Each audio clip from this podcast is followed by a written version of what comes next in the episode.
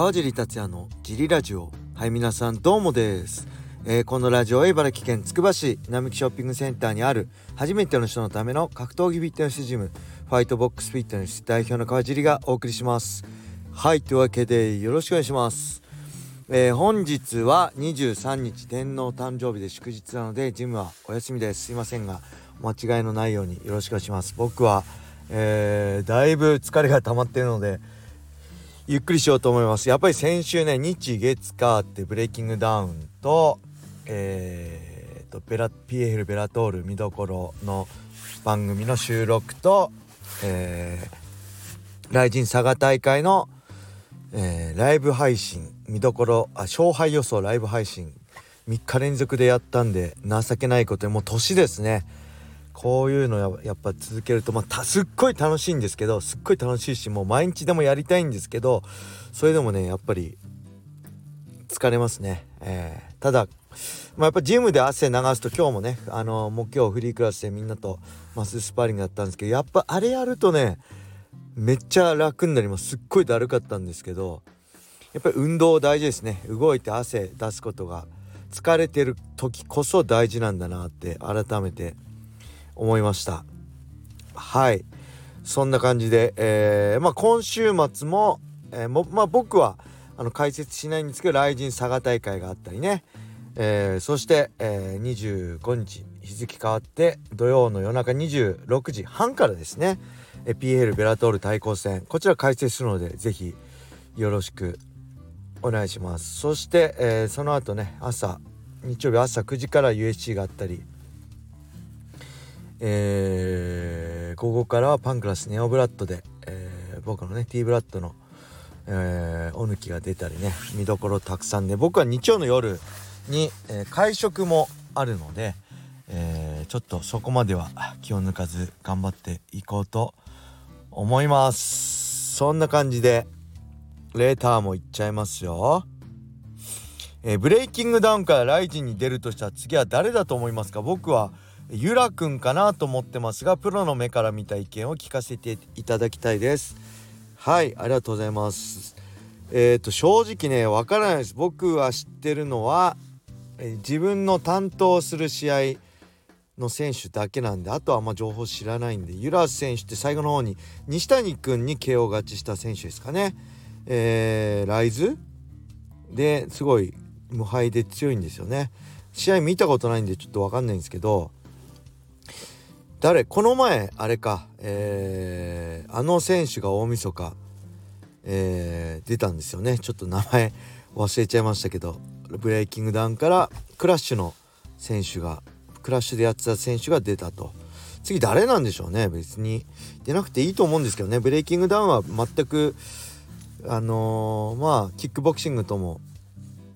うん MMA とも全く違ったねルールだったり、えー、グローブだったりえー、時間なんでね、えー、それぞれの舞台でそれぞれ輝けばいいんじゃないかなと思います。はい。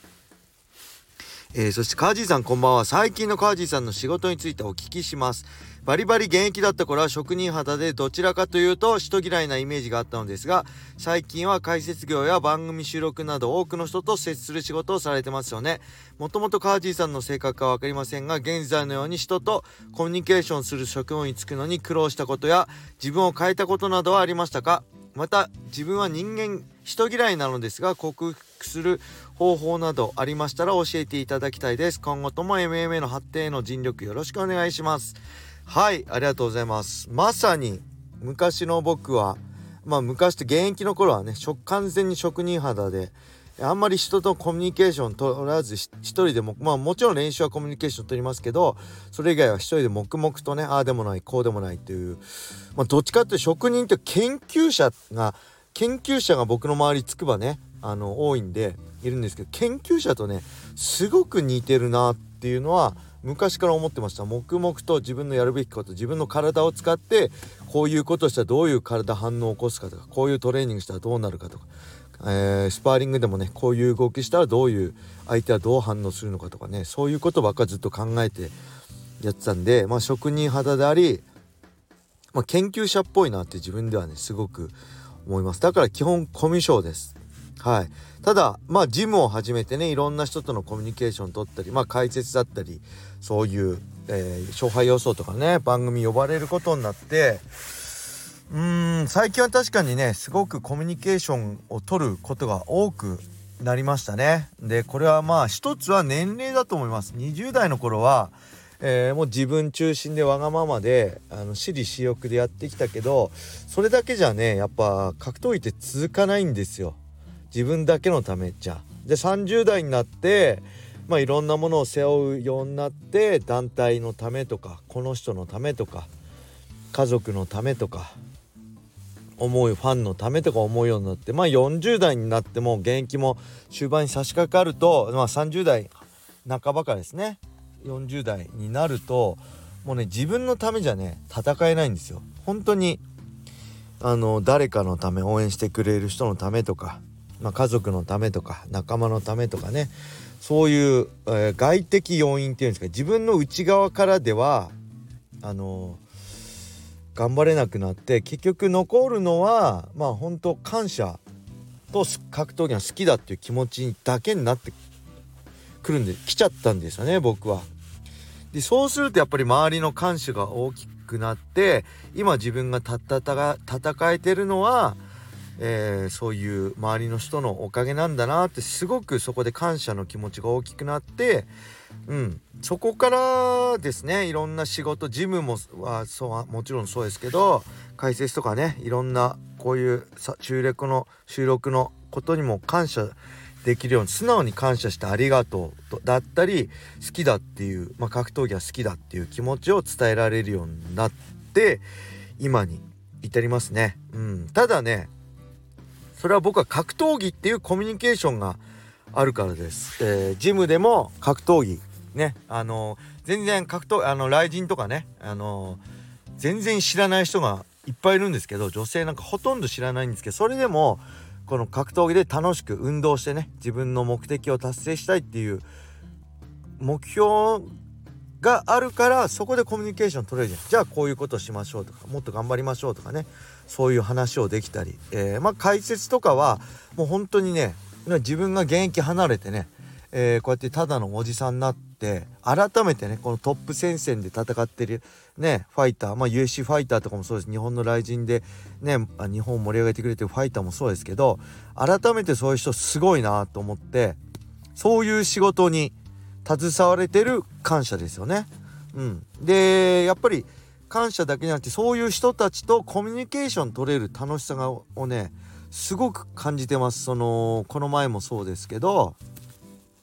ね、伊沢選手とかスマイル井上選手とかね現役で、えー、トップで戦ってるメジャーで戦ってるファイターとコミュニケーション取れるっていうのはねすごくありがたいなって思ってうんだからそういう話せるのがねだ楽しいですね、うん、昔はもう自分のことしか考えてない自分が強くなることしか考えてなかったんで別にそういうの楽しいとあんま思ったことなかったですけど今はそういういろんなファイターと話せたりまあいろんな職業の人ねジムっていろんな年齢いろんなね職業の人と話せることがすごくね楽しいなと思います。はい、でこのレーター主さん自分は人嫌いなので克服する方法などありましたら教えていただきたいですってあるんですけどまああんま克服しようとしなくていいんじゃないですかね。うん、僕もねだから仕事だからあのやってるだけで未だにえー、例えばね、えー、こう美容室とかね知らない人と会って話しかけられるのすごい嫌だし服とか買いに見に行ってお店入って知らない人に話しかけんの話しかけられるのすごい嫌なんで必要だったらこっちから話しかけるからあのほっといてくださいって思うんですよ服屋とか。美容室とかもねまああの普段欲しいですね。おしゃべりいりません。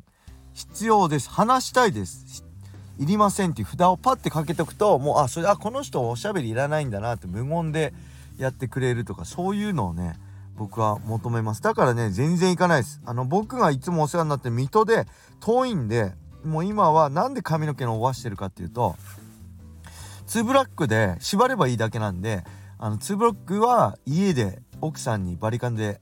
やってもらって美容室とか床焼き必要ないんで今の髪型にしてるっていう感じなぐらいなんで仕事だから楽しくできてるんでこの人もね自分の得意なとこ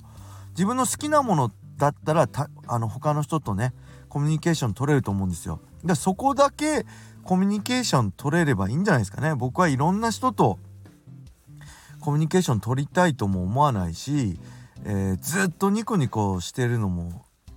うん、そういう人間じゃないんであの自分の得意なところだってね自分の仕事だったりでコミュニケーション取っても僕はそれでジムとか格闘技ね会場とか仕事とかでで十分幸せなんであと家族がいてくれて笑顔でいてくれれば幸せなんであまり多くを求めてないですね。うん。楽しくできればいいと思ってるんで。まあそういう風にあんまり克服とか考えないで自分の得意なとこでコミュニケーション取ったりとかね。あのまあ仕事だったらコミュニケーション取らざるを得ないとこもあるんですけどまあそれは仕事だからとね割り切ってやればいいんじゃないかなと思います。すいません。あんまり参考にならずに。はいそんな感じで今日は終わりにしたいと思います、えー、皆様良い一日を。またね